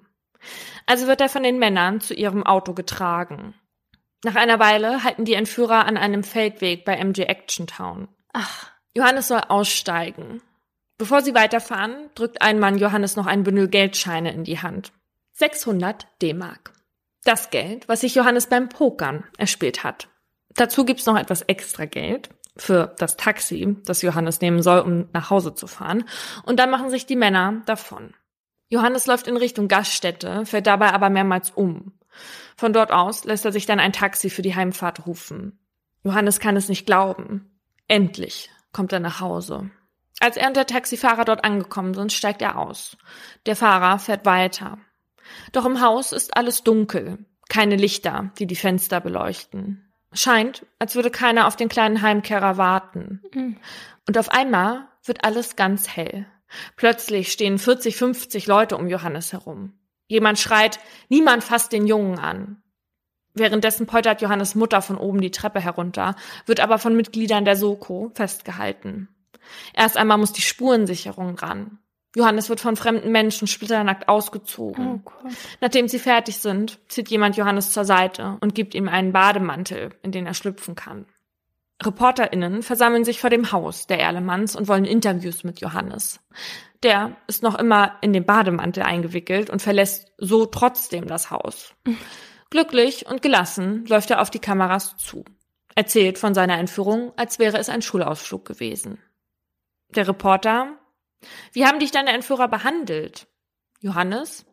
Och, ganz gut. Ich habe Essen gekriegt und so. Ich war in einem kleinen Raum. Dabei wischt er sich mit der Hand über die Augen. Ein Fotoapparat blitzt auf. Waren es denn mehrere? Ähm, es waren, glaube ich, sechs oder sowas. Der Spiegel wird später darüber schreiben, dass Johannes wirkt, als ob er gerade vom Tenniscamp kommt. Dieser Moment, so erklärt es Johannes Erlemann später in einem Interview bei Maischberger, sei in der Euphorie, wieder zu Hause zu sein, entstanden. Doch vorbei ist der Entführungsfall Johannes Erlemann noch lange nicht. Die Täter konnten mit drei Millionen Mark auf spektakuläre Weise entkommen und die Soko, die mittlerweile aus 110 Köpfen besteht und 850 Hinweisen nachgegangen ist, will die Bande um jeden Preis kriegen. Also schauen Sie sich das selbstgebaute Holzverlies, in dem Johannes gefangen gehalten wurde, genauer an. Benutzt wurden dafür unter anderem Scharniere mit den Maßen 8 mal 5,5 Zentimeter der Marke Abus. Öffentlich wird nach Zeugen und Zeuginnen aus dem Einzelhandel gesucht, die diese Scharniere in der Zeit vor der Entführung verkauft haben. Außerdem wird für Informationen, die zur Ermittlung der Bande führen, eine Belohnung von 10.000 D-Mark ausgesetzt. Gabi Erlemann verspricht 15 Prozent des Geldes zu zahlen, das man ihr zurückbringen würde, selbst an die Täter. Die Polizei hat derweil an dem Gummiboot, mit dem die Bande geflüchtet ist, einen Wurfanker gefunden, an dem sich eine Art Fischernetz befindet. Dieses Netz führt die ErmittlerInnen zu einem Angelgeschäft in Bergheim, nicht weit von Köln. Der Inhaber kann sich zwar nicht mehr erinnern, an wen er die Netze verkauft hat, aber als die Soko ihn nach einem bestimmten Toyota fragt, dämmert es. Die Polizei fragt danach, weil ein Taxifahrer so einen Toyota nämlich ein paar Tage vor der Geldübergabe beim Wildpark gesehen hat. Außerdem beobachtete der, wie Männer Holzlatten aus dem Wagen luden. Ja, so einen Wagen kenne er, sagt der Geschäftsinhaber des Angelladens. Drei Brüder in der Nachbarschaft besäßen so einen. Diese Brüder, findet die Kripo heraus, führten bis vor einiger Zeit noch einen Familienbetrieb für Klimatechnik. Der war aber eigentlich gerade erst pleite gegangen. Durch die Ermittlungen wird bekannt, dass die Firma seit kurzem wieder liquide ist. Am 9. Mai 1981 schreibt die Nordwestzeitung, ein Familienclan hat anscheinend den elfjährigen Johannes Erlemann in Köln entführt. Als mutmaßliche Täter werden die drei Brüder festgenommen, ein Freund der Familie und zwei Ehefrauen der Brüder. Als wenige Tage später einer der Brüder teilweise gesteht, wird auch bekannt, wo sich das restliche Lösegeld befindet. Es ist bei der Polizei. Die hatte bei der Hausdurchsuchung nämlich mehrere Gegenstände aus dem Hausrat der Brüder in Beschlag genommen. Darunter waren auch zwei Gasflaschen, in denen 3439 mühselig eingerollte Scheine steckten. Insgesamt wurden also 1,6 Millionen D-Mark in der Asservatenkammer deponiert, ohne dass jemand davon wusste. Wie die Polizei allerdings an die Info mit den Gasflaschen kam, ist wieder ein Kapitel für sich. Gabi Erlemann hatte ja versprochen, 15 Prozent des zurückgegebenen Betrages zu zahlen, auch an TäterInnen oder MitwisserInnen. Und so meldet sich am 10. Mai der Anwalt des Entführerclans beim Erlemann-Anwalt, um über einen Deal zu sprechen. Wenn sein Mandant die versprochene Prämie bekomme, dann würde er verraten, wo sich das Geld befindet, wenn zusätzlich auf jegliche Schadensersatzansprüche gegen seinen Mandanten und dessen Ehefrau verzichtet werden würde. Gemeinsam setzen die Anwälte daraufhin einen Vertrag auf, in dem der Anwalt des Entführers darauf besteht, eine Klausel einzufügen, in der steht, dass der Vertrag Bestand hat, gleichgültig, wo das Geld sich befindet. Danach gibt er die Information über die gefüllten Gasflaschen preis. Bei denen war die Kripo bisher davon ausgegangen, dass damit Johannes Versteck beheizt worden war. Der Vertrag wird später allerdings für nichtig erklärt. Wo die restlichen eineinhalb Millionen D-Mark sind, ist allerdings auch zum Zeitpunkt des Prozesses noch nicht bekannt. Von einem Teil hatten sie die mehreren tausend Mark Schulden der Firma beglichen, einen weiteren offenbar schon verprasst. Im September 1981 beginnt der Prozess gegen die drei Brüder wegen erpresserischen Menschenraubs. Die beiden Ehefrauen und der Gehilfe müssen sich wegen Hehlerei verantworten. Dass sie an der Entführung beteiligt waren, das kann man ihnen nicht zur Last legen. Bei dem Verfahren wird klar, dass die Entführung eigentlich schon zwei Wochen eher hätte stattfinden sollen, aber einer der Brüder erschien betrunken an dem Treffpunkt, woraufhin sie entschieden, die Tat zu verschieben. Das beweist aber auch, dass Johannes ein Zufallsopfer war. Es sollte irgendein Kind aus dem reichen Hahnwald treffen.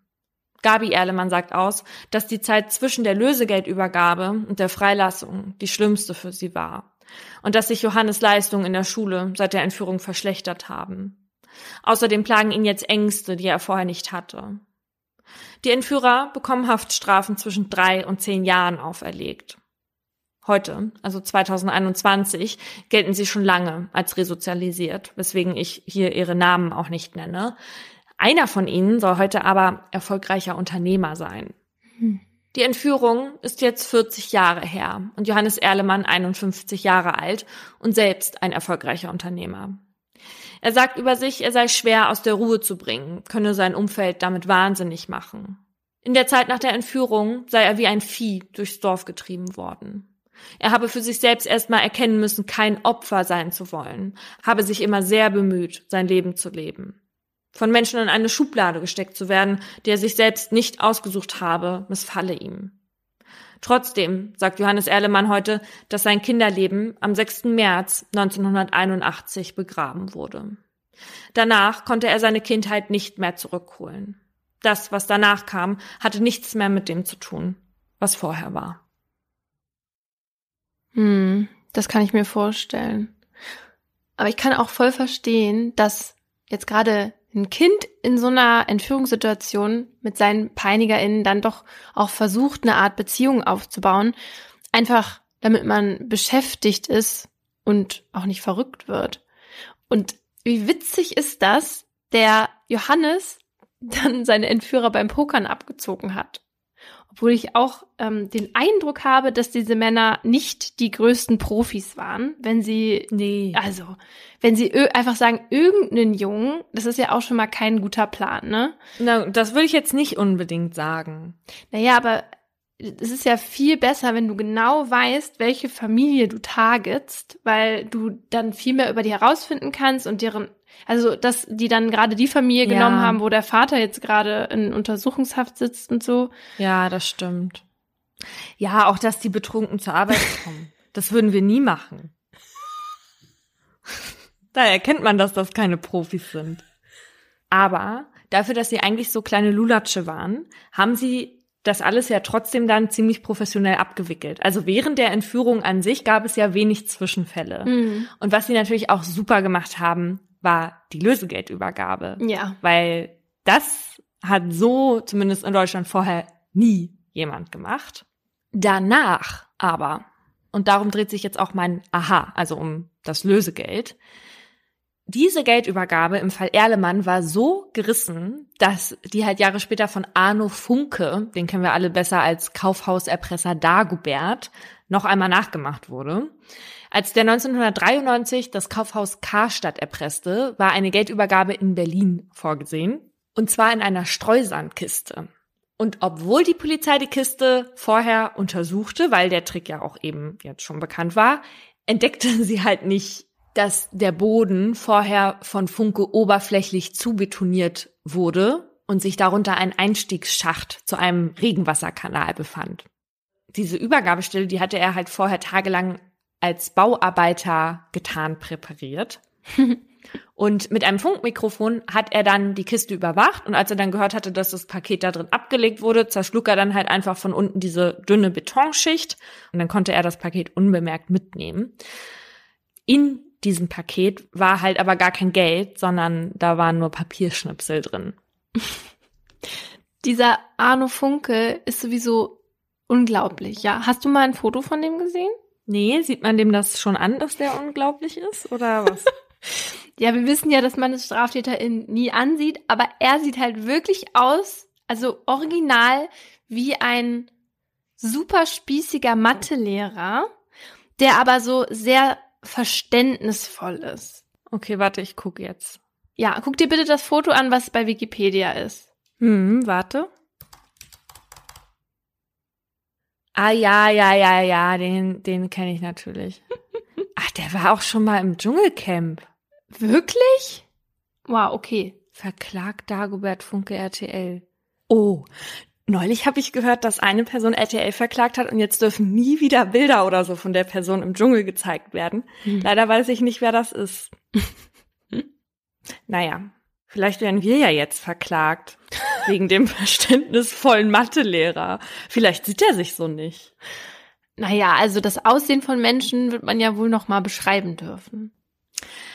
Ah, guck, und als Vorstellung für den Dschungel hat er sich mit dieser Dagobert-Maske ablichten lassen. Er macht alles für das Geld. Ja, er muss ja auch alles machen, weil da war ja damals halt eben kein echtes Geld drin. Ja. So. Wäre aber echtes Geld drin gewesen, dann kann man eigentlich davon ausgehen, dass die Polizei weiß, um welche Scheine es sich handelt in Filmen und so, da wird ja oft von markierten Scheinen gesprochen, aber eigentlich meint man nummerierte Scheine, weil jeder Schein seine eigene Seriennummer hat. Die sind eigentlich dazu da, um die Menge an Geldscheinen, die im Umlauf sind, zu überwachen. Mhm. Bei Lösegeldforderungen kann aber diese Nummer eben auch aufgezeichnet werden.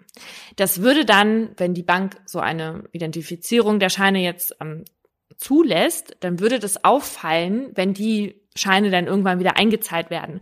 Allerdings ist die Rückverfolgung zu den StraftäterInnen meist sehr, sehr schwer, weil das Geld bis dahin sowieso schon durch einige Hände gegangen ist. Und außerdem wissen die EntführerInnen natürlich auch davon und bringen das Geld halt erst oft Jahre später in den Umlauf. Teilweise verkaufen sie das Geld, also verkaufen das Geld sogar an Kriminelle, die Geldwäschen betreiben, und das machen die halt immer dann, wenn es so eine sehr heiße Situation ist und ihnen der Arsch halt irgendwie auf Grundeis läuft. Ja, weil dann müssen die natürlich mit richtig viel Verlust rechnen. Mhm. Also wird nicht ein Euro für ein Euro verkauft. natürlich nicht. Wie ist denn da Kopf? Wie ist denn da der Kurs? Das würde mich ja mal interessieren. Ja, also ich habe in einer Quelle gelesen, dass die teilweise mit 50 Prozent Verlust sogar rechnen. Oha. Mhm. So, und markiert sind die Scheine aber nur, wenn beispielsweise gestohlenes Geld gewaltsam aus jetzt beispielsweise so einer Sicherheitskassette von Bankautomaten gestohlen wird. In diesen Kassetten sind halt oft so Schutzvorrichtungen eingebaut, die die Scheine dann mit so bunter Tinte einfärben. Weil so dann natürlich jeder sofort weiß, dass das Geld gestohlen ist. Also wenn ihr jemals einen Schein mit so schönem Aquarellkunstwerk in die Hand gedrückt bekommt, dann nicht annehmen, bitte. Okay, gut. Das würde man ja direkt sehen. Aber ich hatte auch schon mal einen Schein in der Hand, bei dem ich hätte sehen müssen, dass das auch kein normaler Schein ist. Und zwar war das so, dass ich auf einer Party war, die war veranstaltet von einem aus meiner Schule. Und da musste man fünf Euro Eintritt zahlen, um auf dieser Party dann halt Flatrate-mäßig zu trinken. Und ich habe mit einem Zehner bezahlt. Fünf Euro Eintritt zahlen für Flatrate trinken. Ja, das hätte mir schon komisch vorkommen müssen. Ähm, ja, keine Ahnung. Es war halt kein hochwertiger Alkohol, aber es war irgendwie so. Auf jeden Fall hatte ich 10 Euro gezahlt und dann 5 Euro wiederbekommen. Und ein paar Stunden später war ich dann im Club und wollte im Club mit den 5 Euro zahlen.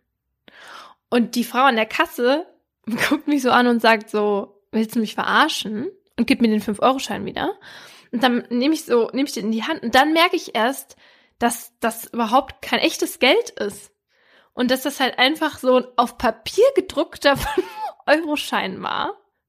Und die Frau gedacht hat, ich will sie halt betrügen. Ähm, und ich war total so, oh Gott, sorry. Und äh, ich habe keine Ahnung, wo ich, wo ich den her habe und so.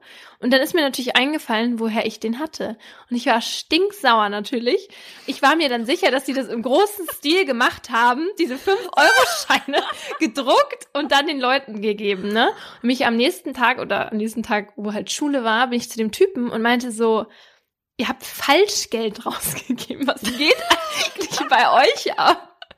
Naja, auf jeden Fall hat er mir dann also einen echten Fünfer dann gegeben und damit war die, hatte sich die Sache dann auch. Aber wie krass ist das bitte? Was für eine hohe kriminelle Energie muss man eigentlich haben, um das auf ein normales Papier Nee, also ehrlich gesagt muss ich sagen, auch das war sicherlich eher ein dummer Jungenstreich und die haben sich gedacht, da ist keiner so doof und sieht das nicht. Nee, mm -mm.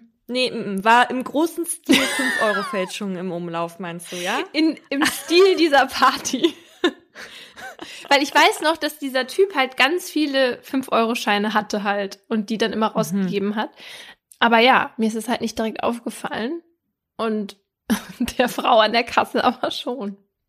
Also ich merke, dass dich das auch immer noch ärgert, ne? Ja, ich finde das krass. Mhm. Das hat mhm. mich damals auch so echt erschüttert und ich fand ihn eigentlich immer nett. Ich war ja auch auf der Party von dem. Der hat auch immer so nett gegrüßt. Und danach hat er da echt verschissen, ja. das darfst du mit der Wolas nicht machen. Wenn die bei einer Sache keinen Spaß kennt, ist das Geld, sag ich euch. So, jetzt mal aber abgesehen davon, dass man dieses Lösegeld, was man dann zahlt, mhm. oft eh nicht vollständig zurückbekommt, wie man ja jetzt auch im Fall Erlemann gesehen hat, aber auch wie im Fall Oetgar, von dem habe ich euch in Folge 18 berichtet, gibt es halt auch noch andere Gründe, das Lösegeld gar nicht erst zu zahlen. Da sprechen wir dann aber halt weniger von Entführungen mit Erpressung gegen private Personen, weil ich bin mir sicher, dass jeder oder jede von uns das Geld für die Liebsten halt immer bezahlen würde, sondern äh, wovon ich jetzt rede, da geht's halt eher um Erpressung gegen den Staat. Der US-amerikanische Journalist James Foley ist uns wahrscheinlich allen noch im Gedächtnis, der wurde 2012 in Syrien aus einem Taxi heraus vom IS entführt. Die IS-Miliz wollte von den USA mehrere Millionen Dollar für seine Freilassung. Und die USA weigerte sich aber, das Geld zu bezahlen, zumal die Zahlung solcher Gelder verboten war, bis Obama das Verbot erst 2015 aufhob. Und so wurde James Foley dann auch hingerichtet. Deutschland zahlt offiziell auch kein Lösegeld und selbst wenn sie es tun, dann würden sie das aber nie so kommunizieren, um halt die Gefahr für deutsche Staatsbürger und Staatsbürgerinnen möglichst gering zu halten, aber natürlich auch um sich nicht noch extra erpressbar zu machen weil kein Lösegeld zu zahlen lohnt sich offenbar. Zumindest laut der New York Times. Die hatte in einem Artikel aus 2014 veröffentlicht, dass in den fünf Jahren zuvor bei 53 bekannt gewordenen Entführungsfällen durch Al-Qaida nur drei Amerikaner und zwei Briten dabei waren. Mhm. Und alle anderen Opfer stammten aus Europa und zwar halt gerade aus den Ländern, die schon vorher mal Lösegeld gezahlt hatten. Ja, und das ist halt wieder so, so ein moralisches Dilemma, wenn man sich fragt, ist ein Leben weniger wert als die, die danach kommen? Weil ich meine, dadurch, dass die Amis gesagt haben, nö, wir zahlen kein Lösegeld, wurde dieser eine Journalist getötet, aber dadurch wurden dann in Zukunft weniger AmerikanerInnen entführt und somit halt in Gefahr gebracht. Also diese Strategie ist schon nachvollziehbar, aber für die Familien von denen, die gerade entführt wurden, ist das ja natürlich nicht zu akzeptieren. Mm -mm. Und ja, das ist so, weiß nicht, wie mir das lieber wäre. Aber ehrlich gesagt bin ich sehr froh, dass ich aus einem Staat komme, der seine StaatsbürgerInnen da nicht im Stich lässt. Ja, und Al-Qaida hatte doch mal mehrere EuropäerInnen in Mali entführt mhm. und den Briten hatten sie dann getötet, weil Großbritannien sich eben weigerte, Geld zahlen zu wollen. Und weißt du, was das Beste ist? Der hat schon mehrere Jahre in der Schweiz, glaube ich, gelebt. Also der hat da gar nicht mehr. Also es kam halt wirklich nur auf diese Staatsbürgerschaft an. Wow, okay. Wie ihr jetzt aus den beiden Fällen ja schon mitbekommen habt, wurden die Täter vor Gericht nicht wegen Entführung verurteilt. Das hat den einfachen Grund, dass es halt diesen Tatbestand im deutschen Strafrecht nicht gibt. Und das Delikt findet man da nämlich als Freiheitsberaubung unter Paragraph 239. Und da steht, Wer einen Menschen einsperrt oder auf andere Weise der Freiheit beraubt, wird mit Freiheitsstrafe bis zu fünf Jahren oder mit Geldstrafe bestraft. Und wenn das Opfer jetzt zum Beispiel mehr als eine Woche festgehalten wird oder gesundheitlich schwer geschädigt wird, dann kann die Strafe auch bis zu zehn Jahren betragen. Wenn es dann bei der Freiheitsberaubung um Geld geht, dann wird nochmal zwischen erpresserischem Menschenraub und Geiselnahme unterschieden. Und laut deutscher Kriminalstatistik gab es im Jahr 2019 33 Fälle von Geiselnahmen und 65 Fälle von erpresserischem Menschenraub. Von insgesamt 80 Opfern von erpresserischem Menschenraub waren übrigens nur sieben Kinder und vier Jugendliche. Also die große Mehrzahl der Menschen, die entführt wurden, um Geld zu erpressen, das sind Erwachsene. Und das hätte ich gar nicht gedacht.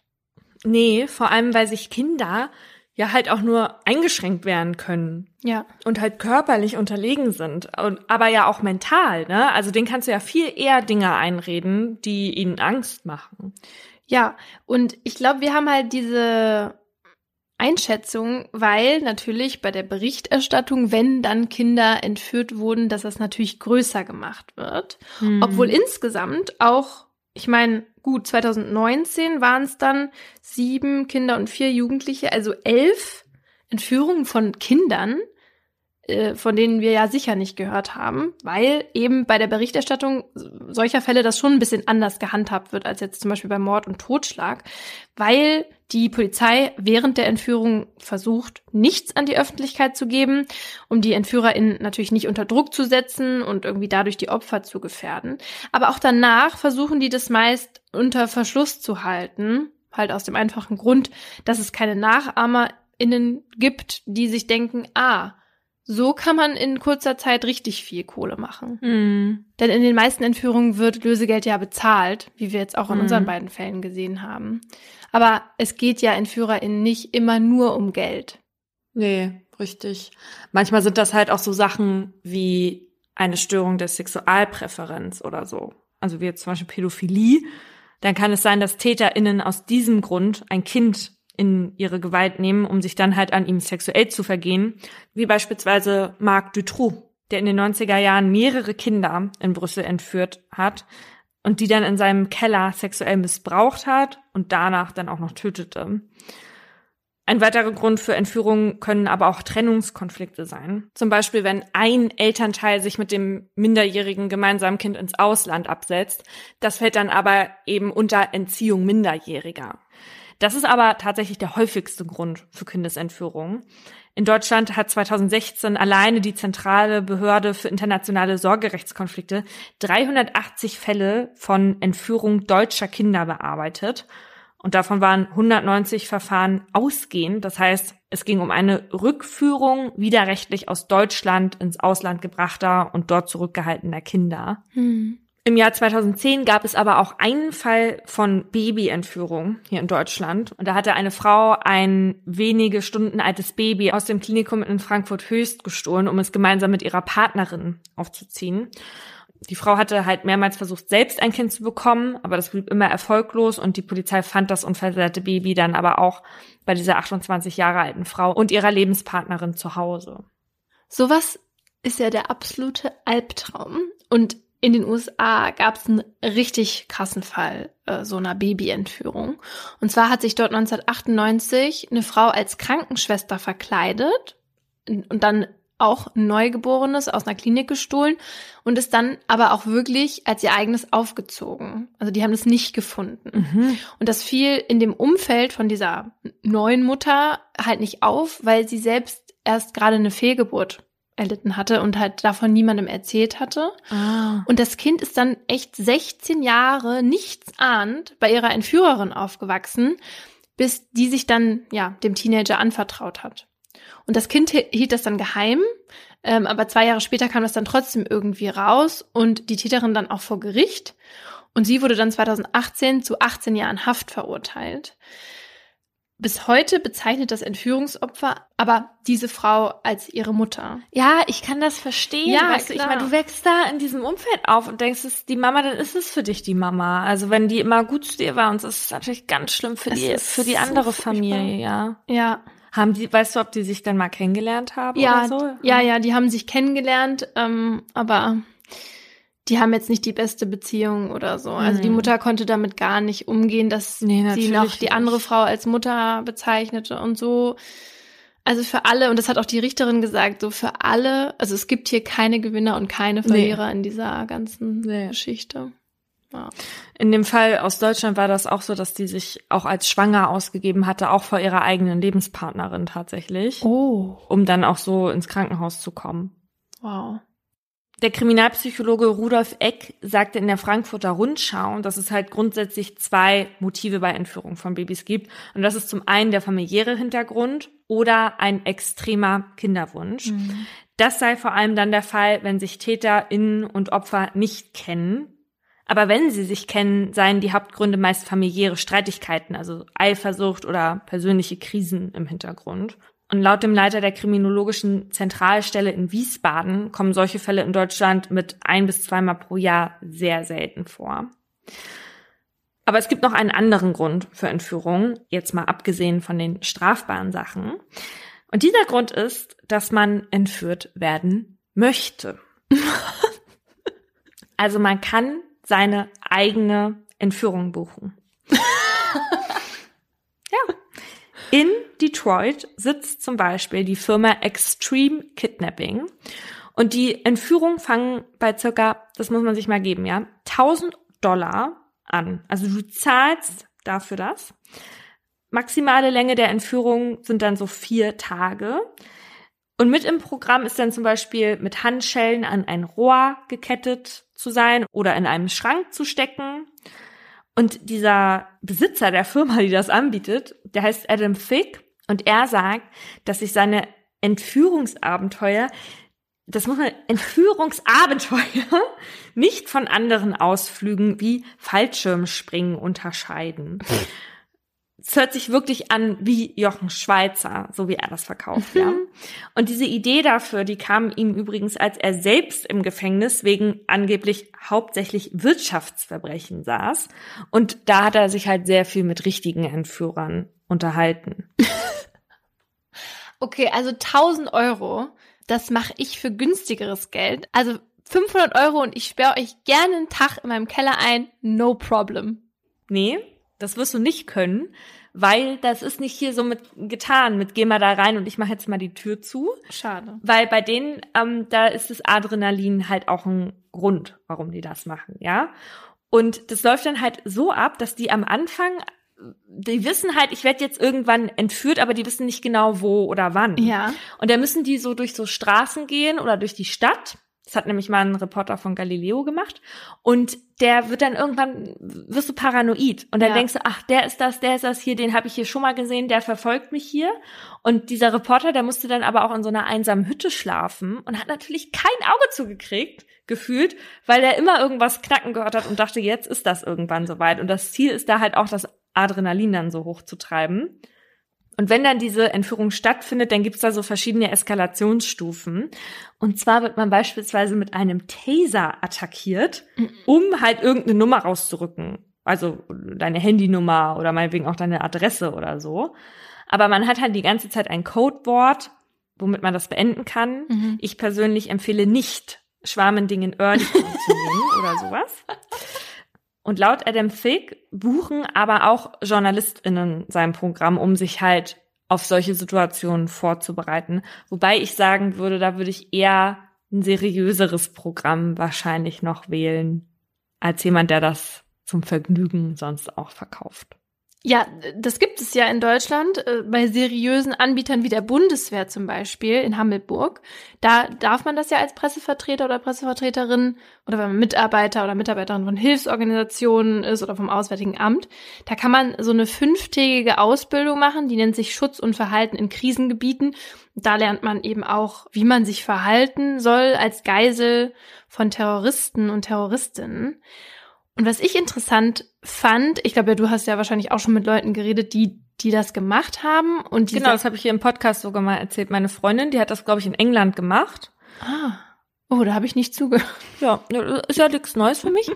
Und die haben ja sogar in so einem Raum haben die so Säcke über den Kopf gestülpt bekommen und wurden dann auch so getreten und so. Da waren auch, ja, ich glaube auch das habe ich erzählt, Veteranen, ja. die selber tatsächlich nur noch ein Bein haben Und die haben dann gespielt bei einer Explosion, dass sie ein Bein verloren haben mit Kunstblut. Ach ja. Naja, aber da kann halt nicht jeder Mensch mitmachen und damit auch ihr vorbereitet seid, haben wir die Kriminologin Frau Gasch danach gefragt, wie man sich in so einem unwahrscheinlichen Fall verhalten sollte. Und wir haben ja schon in meinem Aha gelernt, dass halt unkontrollierbares Verhalten sehr gefährlich ist. Das heißt, die erste Regel ist Ruhe bewahren. Das ist ja nicht nur für die eigene geistige Gesundheit sinnvoll, sondern das weckt halt auch beim Täter oder bei der Täterin den Eindruck von Kalkulierbarkeit und Zuverlässigkeit. Und damit man während einer längeren Gefangenschaft nicht verrückt wird, ist es außerdem sehr wichtig, die geistige und körperliche Fitness zu erhalten. Also man sollte, wenn möglich, versuchen, sich so viel wie es geht nur zu bewegen. Auch wenn man gefesselt ist, das geht. Und auch, dass man das Gehirn beschäftigt. Also zum Beispiel, dass man versucht, sich alles um sich herum einzuprägen, wie zum Beispiel die Fahrtroute oder Umgebungsgeräusche, also jedes kleine Detail, weil das kann ja später auch nochmal wichtig für die Ermittlungsbehörden werden. Und man sollte laut Gasch auch immer versuchen, seine Gedanken zu bestimmen. Es ist eben aber sehr schwierig in so einem Moment, wo man so isoliert ist, das Gefühl zu haben, dass irgendjemand da draußen sich für einen interessiert und sich um einen kümmert. Das gehört auch zu den mentalen Aufgaben, nämlich sich das immer wieder auch bewusst zu machen. Da draußen sind Menschen, die sich sorgen und die sich auch darum kümmern, dass ich freikommen werde. Gegenüber den EntführerInnen sollte man kooperativ sein, aber auf keinen Fall devot. Weil so eine Unterwürfigkeit kann halt beim Gegenüber auch Verachtung erzeugen. Also sei kein wimmerndes, flehendes Opfer. Ja, damit die dich halt noch als Mensch wahrnehmen und nicht als Objekt, mit dem man halt machen kann, was man will. Genau. Und damit du als Mensch wahrgenommen wirst, ist es gut, auch die Bedürfnisse zu äußern, sagt Gasch. Ein Maß an Kooperation, also sich Anweisungen durchaus fügen. Aber wenn damit zum Beispiel Unwohlsein körperliches einhergeht, zum Beispiel man wird gefesselt und das ist eine sehr stramme Fesselung und das verursacht Schmerz, dann wäre es zum Beispiel durchaus in Ordnung zu sagen, das tut mir sehr weh, könnte man das bitte ein bisschen anders handhaben. Man kann das aber auch erreichen, wenn man jetzt sich mit den EntführerInnen unterhält und irgendwie versucht, einen gemeinsamen Nenner zu finden. Also wenn man zum Beispiel über die eigene Familie spricht. Ja, und da erinnere ich mich an irgendeinem Film, wo das Opfer sofort seine ganze Lebensgeschichte erzählt hat, weil es eben auch schon davon gehört hatte, aber es kann auch sein, dass es auch bei Haus des Geldes war. Und der Täter oder die TäterInnen dann davon auch voll genervt waren. ja, okay, wenn du halt nur laberst und nicht mehr aufhörst, ist wahrscheinlich auch nicht die beste Taktik. Ja, weil dann wollen die, dass du still bist. Ja. Aber wie man im Endeffekt mit so einer Extremsituation umgeht, das hat halt auch viel damit zu tun, was man an sich für ein Mensch ist, ob man mit jemandem draußen verbunden ist, aber auch, ob man körperlich fit und gesund ist. Also falls ihr wirklich Angst haben solltet, irgendwann entführt zu werden, dann wäre das jetzt auf jeden Fall noch ein weiterer Grund, Sport zu machen. Ja, aber wenn man, äh, gibt's auch immer diesen doofen Spruch, weil wenn man besonders schwer ist, dann kann man nicht so leicht entführt werden. das stimmt auch. Okay. Dann fresst.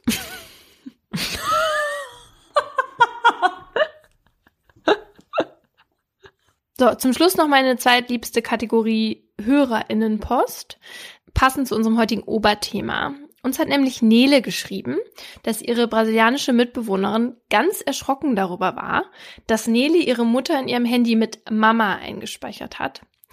In Brasilien macht das nämlich offenbar niemand. Ähm, also da werden alle nahestehenden mhm. Personen unter ihren vollen Namen eingespeichert, weil sie eben Sorge haben, dass das Handy geklaut wird und dann diese Personen angerufen werden und so getan wird, als wäre jetzt beispielsweise die Tochter entführt um dann Geld zu erpressen. Ja, ja, das ist doch gerade auch erst so passiert. Da ist doch diese deutsche Twitch-Streamerin während ihres Livestreams von der Nummer ihres Vaters angerufen worden. Mhm. Und da war dann ein Typ dran, der meinte, er hätte den Vater entführt und er würde ihn jetzt umbringen, wenn sie nicht live ihre Brüste zeigen würde. Oh Gott. Und der hatte halt aber nicht das Handy des Vaters geklaut, sondern das per Spoofing gemacht, also dem Handy von der Streamerin quasi vorgegaukelt, er rufe von der Nummer des Vaters an. Und die Streamerin hat das natürlich geglaubt, mhm. aber halt nicht gemacht, weil die so geistesgegenwärtig war und meinte, sie will halt vorher erst mit dem Vater sprechen. Boah. Also ich weiß jetzt nicht sicher, ob das hier so war, aber bestimmt ist das ein großer Sicherheitsaspekt, wie man jemanden einspeichert. Ja, aber ich finde das immer ganz befremdlich, wenn ich bei anderen Leuten sehe, dass die ihre Mütter oder Väter mit ihren Vor- und Nachnamen eingespeichert haben. Ja. Mhm. Und dann habe ich mich gefragt, wie das eigentlich bei uns ist, weil wir haben uns ja auch halt nicht optimal eingespeichert, wenn jetzt von einem von uns das Handy geklaut wird. Das weiß doch keiner auf dieser Welt, was GF heißt. Ja, die denken, das heißt Girlfriend. Ja, ich weiß. Ja, deswegen müssen wir das vielleicht mal ändern. Also erstmal, das steht für Geschäftsführerin. Und jetzt, nachdem du das angesprochen hast, wissen das ja auch alle. Hm. Übrigens ja genauso wie mit deinem Freund. Da weiß doch jetzt auch nach unserer Stalking-Folge jeder, dass der Elite-Partner heißt, oder? Ja. Da brauchen wir was Neues. Ja. Vielleicht, vielleicht können wir uns mal neue Namen für uns ausdenken lassen. Ja. Vielleicht hilft uns unsere Community ja dabei, was Lustiges zu finden. Auf Instagram Mordlust der Podcast. Finde ich gut. Das war ein Podcast von Funk.